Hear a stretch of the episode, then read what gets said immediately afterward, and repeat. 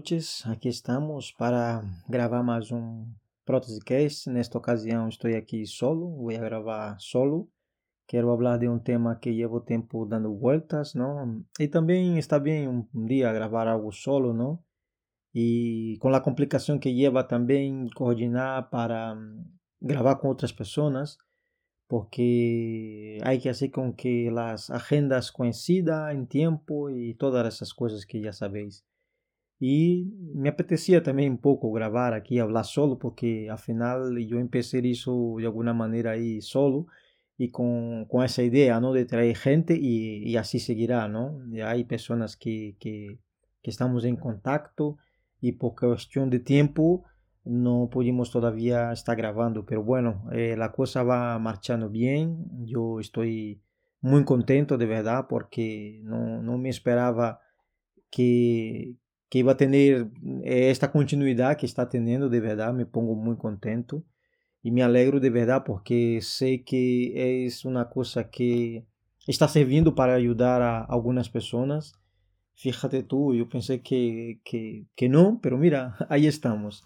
Y esa es la, la intención, ¿no? De poder de alguna manera eh, hacer más ameno nuestro trabajo, ¿no? Que es un trabajo tan bonito, yo lo digo siempre y sin ninguna demagogia, me gusta mucho nuestro trabajo, es un trabajo eh, especial, de verdad, porque poder de alguna manera hacer con que la gente pueda tener calidad de vida, eh, después de sufrir un accidente o por una patología y de repente esta persona ve sus funciones eh, de locomoción mermadas y, y, van a las clínicas, a las ortopedias y de alguna manera nosotros podemos ayudar a esas personas, eso para mí tiene un valor muy grande y imagino también que para los pacientes. Por eso la importancia de estar hablando con muchos profesionales e assim tenho tentado fazer e com profissionais de vários setores e com vários fabricantes por aqui já passado uns quantos e, e, e os que vendrão, não? Porque al final o paciente se vê beneficiado quando há muitas opções de, de produtos e uma das coisas que adoecemos em esse setor nosso é a falta de conhecimento com relação aos produtos que temos, não? Las empresas, las compañías tienen grandes productos, ¿no? Tienen, existen ahí un catálogo muy grande de productos, una oferta muy grande tanto en protésica como en ortésica y con todo el tema de movilidad también, de sillas, de asistencia para la gente que necesita de ayuda. Hay muchos materiales, por eso que, que siempre eh, repito la misma cosa, ¿no? que el sector de la, de la, ortopedia técnica es grandísimo, es grandísimo. Y, y, por eso que yo quiero hablar de ese tema eh, hoy, un tema en concreto que eh, voy a hablar así a grandes rasgos, dando mi, mi opinión, ¿no? mi, mi, forma de ver un poco, porque aquí no estoy para vender verdades ni ni hacer con que yo, lo que yo diga sea 100% cierto, porque no deja de ser mi, mi opinión y mi manera de ver eh, las cosas, limitada, reconozco mis limitaciones. Pero bueno, yo quería hablar sobre el tema de, de las prescripciones, porque es la clave, ¿no? Cuando un paciente llega a la ortopedia y llega con una buena receta, con un buen informe, eh, los técnicos, eh, los fisioterapeutas, la persona que estará ahí en ese momento que va a atender a ese paciente, eh, ya parte con una base muy buena. Y estoy hablando desde una plantilla hasta un AFO, un DAFO, una prótesis, todo, los, todo lo que conlleva, ¿no? porque a fin y a cabo nosotros que estamos ahí en el día a día en, en, en nuestros talleres, en, nuestros, en nuestras clínicas ortopédicas, eh, lidamos con esto, ¿no? Partimos de una base, nosotros no podemos eh, eh, hacer las cosas por, porque sí, ¿no? Llega un paciente que le falta una pierna o algo y nosotros tan alegremente podemos estar haciendo una prótesis para, para esta paciente, para este paciente. Lo ideal es que venga con, con una receta, ¿no? Mm, puede parecer algo muy simplorio, ¿no? Pero, pero eso es así, es necesario, es importante, porque así podemos todos ganar. Porque si el paciente llega con, con buen diagnóstico ¿no? de lo que tiene, eh, primero, mira, voy a centrarme en prótesis. Voy aquí sin guion, ¿eh? aquí no hay guion. Aquí va, van saliendo las cosas y vamos aquí externalizando lo que uno, uno piensa, ¿no? Eh, pongamos por caso, ¿no? Un paciente que llega a la ortopedia y, ese paciente necesita una prótesis transfemoral. Eh, y si los componentes están bien indicados, porque una prótesis transfemoral lógicamente lleva más componentes, porque ahí hay el tema de la rodilla, ¿no? Y si ese paciente que tiene una actividad eh, alta, eh, un paciente que, que, que, se mueve mucho, que hace su vida diaria, que trabaja, y si él viene a la ortopedia y, y viene con una receta de una rodilla que no, no acompaña sus actividades, lógicamente esta protetización puede se ver comprometida, ¿no? Y la calidad de vida de ese paciente no sería todo lo bueno que, que uno desearía, ¿no? Entonces es importante en, en ese momento eh, la persona, el médico, el rehabilitador, tener en cuenta varios factores ¿no? de su vida diaria, de su movilidad. Por eso que os remito a ese podcast que grabé con, con José Bernardino de Otoboc, cuando él hablaba de las rodillas, de, de sus características y de este sistema que tiene Otoboc ¿no? para clasificar los pacientes entre K1, K2, ¿no? K3, K4, y ahí dentro de ese sistema de clasificación se puede destinar ese paciente para esa rodilla, para aquella o para, para otra. Y es importante tener esos parámetros, ¿no? Porque, eh, como digo, si el paciente llega con un informe, con una receta y, y, y está todo conforme a, a, su edad, a su grado de actividad, a su peso, mira, facilita mucho el trabajo de los técnicos ortoprotésicos, nos facilita muchísimo y eh, la rehabilitación de ese paciente será mucho mejor, mucho más eficiente, ¿no? Eh, ese es el caso de la, de la prótesis, ¿no? De tener una buena, una buena receta, ¿no? Un buen informe para que a partir de ahí eh, se puede empezar a trabajar nosotros los técnicos eh, ortoprotésicos, ¿no? Porque la base está ahí, en la, en la, buena receta. Eh, ¿Quién soy yo, no? Para decir cómo se debe hacer una buena receta, pero me viene a la cabeza una buena prescripción. Me viene a la cabeza eh, ese tiempo que, que creo que, que, debe haber ahí entre, entre el médico rehabilitador y el paciente, ¿no? Ve sus condiciones, como estoy hablando, ve su, su, sus, posibilidades, sus posibilidades, lo que piensa ese paciente de cara al futuro, lo que quiere hacer. Eh, seguramente los médicos tienen este conocimiento, ¿no?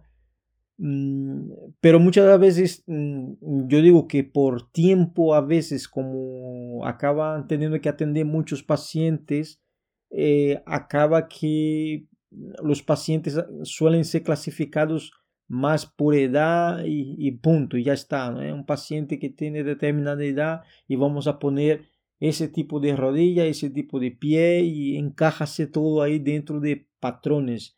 Yo creo que para mejorar eso debería hacerse eh, un análisis más eh, pormenorizado, ¿no? más detallado, hacer uma, uma, uma exploração maior das possibilidades desse paciente.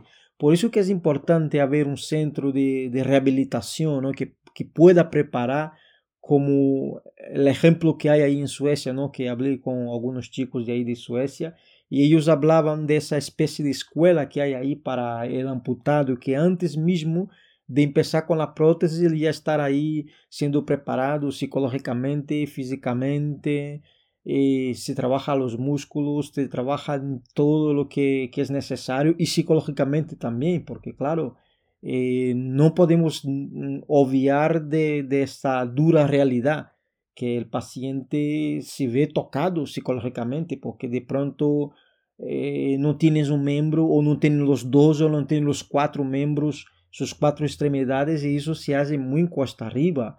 Hoy sabemos de las tecnologías que hay, sabemos de las posibilidades que hay, que cada vez que pasan son mejores, pero eh, el impacto que causa psicológico en la vida de ese paciente es muy grande. De ahí la importancia de esa preparación, ¿no?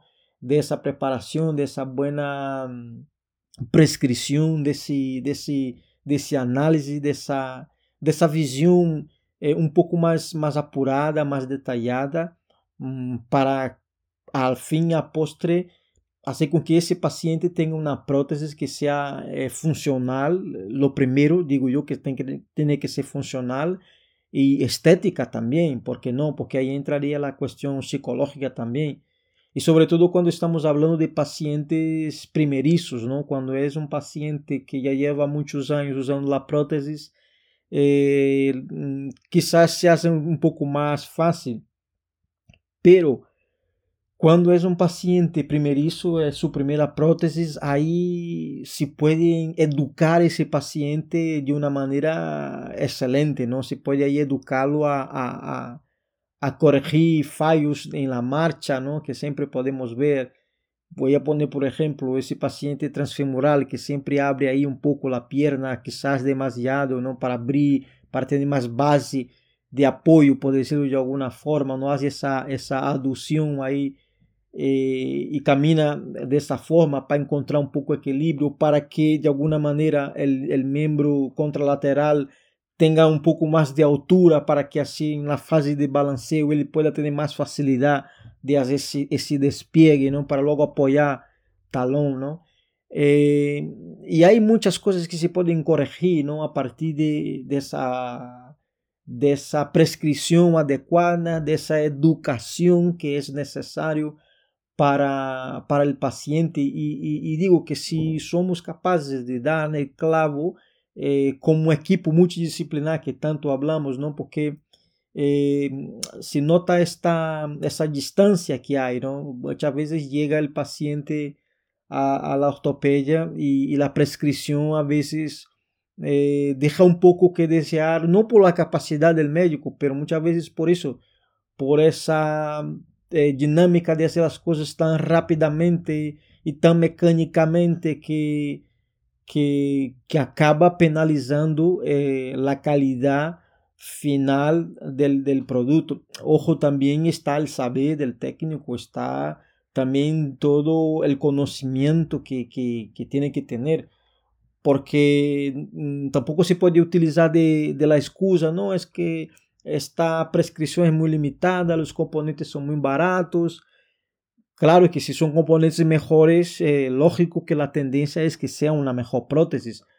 Pero yo tengo visto componentes básicos, cosas más sencillas y, sin embargo había una buena protetización por parte de, de, los técnicos y también por, por esfuerzo del paciente, porque al final es, es ese conjunto, ¿no? una buena prescripción, el buen saber del técnico, el buen hacer del técnico y también ese esfuerzo del paciente, porque a fin y a cabo es una prótesis y, y esa prótesis requiere una curva de aprendizaje, requiere eh, ese esfuerzo, como digo. Y si ese equipo multidisciplinar funciona como debería, pues eh, facilitaría mucho la, la la integración a, al trabajo, otra vez a la vida diaria, la práctica de, de de, de deportes, ¿no? Del, del, paciente. Por eso que yo creo que es importante y, y, seguramente voy a intentar traer gente que sea especialista, por ejemplo, por poner aquí un ejemplo claro, especialista médico reabilitador que sea especialista en órtesis y hablar con ese médico eh, el porqué de la prescripción, intentar ahí eh, saber un poco y hablar un poco más eh, de manera más específica, porque yo estoy aquí, como digo, hablando en, a grandes rasgos eh, y también desde una percepción técnica de, del día a día, ¿no? Nada eh, eh, más allá de lo que hizo, de lo que hizo, ¿no? Estoy hablando aquí desde una perspectiva mía, pero yo creo que si essas pequeñas pautas que estamos aquí comentando, ¿no? si ellas son, son puestas en prácticas, eh, creo yo que la, la vida de, del paciente, porque al final eh, de eso se trata, ¿no? de mejorar la calidad de vida de, de los pacientes. Y eso sería un poco hablando de las prótesis, ahí entraría también eh, en, en, las prótesis transtibiales, que aquí en España de alguna manera prevalece mucho la cuestión del, del el sistema de, de, suspensión, de anclaje, se utiliza mucho el, el lanzadera, ¿no? el pin, ¿no?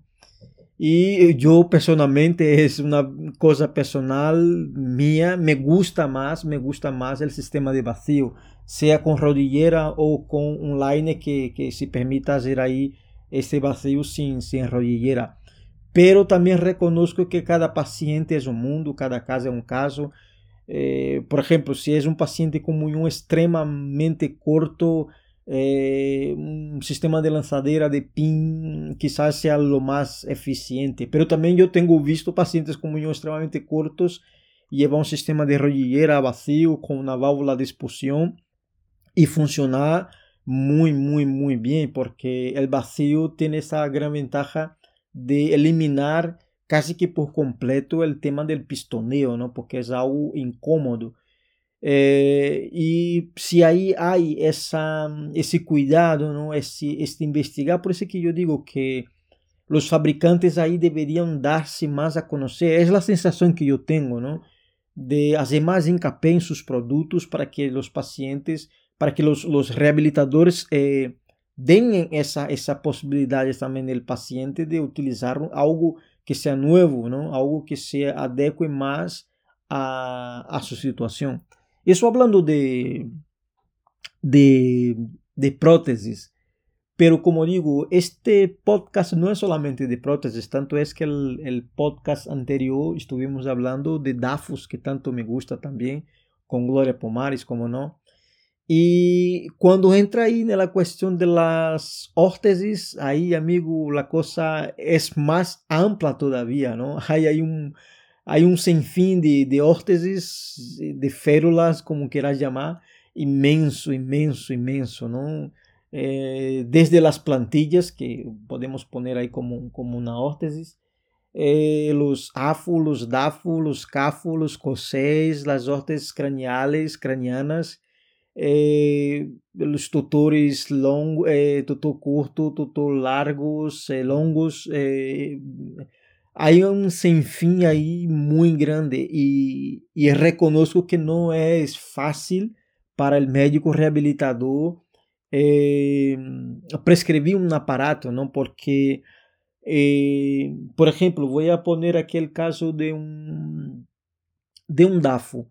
Es interesante que si pueda ver, de hecho Gloria tiene ahí una guía que está muy, muy interesante, si no, no la tenéis todavía es, es muy fácil, es entrar en, en, en, su blog y poder estar suscrito a su newsletter y así podréis tener eh, acceso a esta, a esta guía. Y también de paso digo que ella está preparando un curso que va a salir dentro de muy poco, muy en breve va a salir ese curso y creo que va a traer mucha, mucha luz a, a ese tema. Y como digo, volviendo al tema de la prescripción de un DAFO, eh, se hace eh, complicado eh, porque eh, es interesante que se pueda observar, observar este niño o este, este paciente que puede ser un adulto también, caminar, ver su, sus tonos, ver si hay espacidad, ver cómo reacciona, ver cómo camina, eh, tener esa análisis un poco de la marcha ¿no? De, del paciente para a partir de ahí tomar una decisión. Pero como digo, eso suena muy bonito, eso suena muy romántico, ¿no? Pero luego en la práctica, a veces por la prisa o por esa cuestión de hacer todo muy automático, acaba que el, el, el AFU o el DAFU si, si prescribe así a grande rasgo, ¿no? Muchas veces, y eso es lo, lo que yo observo, un paciente eh, que camina, automáticamente se receta a veces un, un, un, DAFO articulado, pero si ese paciente ele tiene una flexión de rodilla, ese DAFO articulado puede llevar a potenciar todavía más esa flexión de rodilla. Y a veces hay también esa, esa triple flexión, ¿no? que sería la flexión también de la, de la cadera, ¿no? entonces de la cintura. Y eso eh, se puede hacer cuesta arriba. ¿no? Y yo reconozco ¿eh? que no es fácil prescribir una, una órtesis, ¿no? Y a veces es ensayo error, ¿no? Eh, cuesta a veces, ¿no? Porque al final también es una cosa que quiero aquí eh, hablar, porque el médico, el rehabilitador va a prescribir y, y si sale mal, eh, toca ir a la ortopedia y muchas veces tener que repetir y empezar todo otra vez. Y, y, y muchas veces una órtesis, como también una prótesis, no hay como aprovechar lo que, lo que, lo que se hizo primero, ¿no? Hay, muchas veces sí, pero la gran mayoría de las veces no se puede aprovechar, tienes que volver a hacer todo otra vez y, y en algunos casos inclusive hacer un otro molde, de un, cambiar toda la perspectiva para poder, para poder empezar con, con, la nueva órtesis. Y ahí entra otra vez la cuestión de, de la preparación, de explorar bien las posibilidades del paciente, ver su entorno, sus posibilidades, ver cómo anda eh, de fuerza muscular, qué, qué, qué, queremos conseguir, si queremos aplicar ahí una corrección, si queremos apenas acomodar este, este miembro, si esta pronación es demasiada y no se puede hacer gran cosa porque también ahí está. A veces se intenta hacer una corrección ahí muy a rajatabla y lo que estamos causando es daño y rechazo a, a, a las órtesis, ¿no? Porque las órtesis eh, el paciente la lleva encima. Podríamos decir que es como una, como, como una ropa, como una prenda. Y ahí también entra la cuestión de casquete, ¿no? Con sus dafos que son flexibles, son ligeros para dar essa sensação de ser uma prenda mais, não? de poder e ser algo muito llevadero, não? e por isso eu creio que está o êxito de, de, del modelo de los DAFos Cascade, não? E, e, e como digo, aí aí essa essa labor, por isso que estou aqui falando assim, dando pinceladas, porque o tema tem aí muita tela que cortar, por, por dizer de alguma maneira, não? Por isso em los próximos podcasts, nos próximos episódios, vamos estar intentando intentar trazer gente especialista, porque afinal, quando hablas com uma pessoa que está dedicada a um tema eh, a fundo, a específico, claro que essa pessoa vai falar com propriedade, vai falar com conhecimento de causa e assim podremos ter mais, mais entendimento acerca disso. Eh, llevo aquí un buen tiempo hablando y, es interesante ¿no? todo eso que, que, comento porque reconozco que, que se hace muchas veces eh, difícil ver eh, una prescripción que, sea, que se adecue 100% a, a las necesidades del paciente. Y repito, no digo por demérito de los rehabilitadores, são uma, uma, uma série de fatores não que que lleva a isso e tampouco quero aqui eh, estar falando com, com muito recelo de, de falar as coisas como são, não, não, não tenho medo a nada, não devo nada a nadie, sabes? Pero quero ser prudente em essa hora, por isso que quero invitar gente que, que, que esté no dia a dia, em los hospitales, em las consultas, não? E e que aqui em Espanha, de alguma maneira, eh, consigamos vencer essa, essa distância que há. É a sensação que me dá. Quizás eu não estou vendo eh, mais allá ¿no? de la minha realidade aqui na província de onde vivo eu, pero me gustaría conhecer mais e saber mais desse dia a dia, ¿no? de las prescrições eh, que muitas vezes sí, claro, son, están, están bien hechas, pero hay, hay, hay, hay, momentos que esa prescripción puede, puede fallar y es por, por falta de, de, ese, de ese dominio de, toda, de todo lo que hay de posibilidades para los pacientes en protésica, en ortésica. Hay catálogos, hay cosas que son tremendas y que pueden facilitar mucho la vida de los pacientes en primer lugar y luego también la vida de los que van a fabricar al final, de los que van a confeccionar esta órtesis o esta prótesis. ¿eh? Eso, eso es así. Pero bueno, aquí estamos para de alguna manera intentar eh, eh, conectar, tender puentes, como tengo dicho. Eso no es un decir por decir. Estoy aquí para intentar de alguna manera aportar mi granito de arena en ese sentido de traer gente para poder conectar y, traer y poner su, conocimiento también ¿no? a, disposición de la, causa, que es la nuestra causa, ¿no? que es la causa que es de los pacientes al final. Porque, como digo, nuestro trabajo es muy bonito, porque eh, imagínate, alguien que a través de un, de DAFO puede ponerse de pie o, o evitar que ese pie se vaya a una deformidad mayor, esto para mí es muchísimo. O una plantilla, esa, esa persona que, que dejó de hacer deporte porque tiene ahí una fascitis plantar, pero mira, se puso unas plantillas y la, a correr literalmente otra vez. ¿no? Eh, o, o, eso, o, este paciente de CAFO que todavía hay gente que, de polio cada vez vemos, vemos menos, ¿no? Pero ese paciente que, que tuvo polio y de repente eh, con sus aparatos, que mm, mucho trabajo. Yo tengo muchísimas ganas de hablar de CAFO también, porque es un mundo aparte.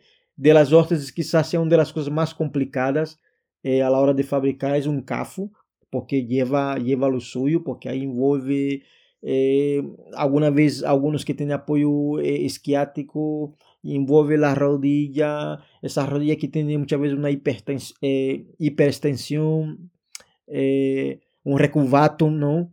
O esta debilidad muscular que es tan característica de la gente que tiene polio, ese tobillo tampoco que tiene control.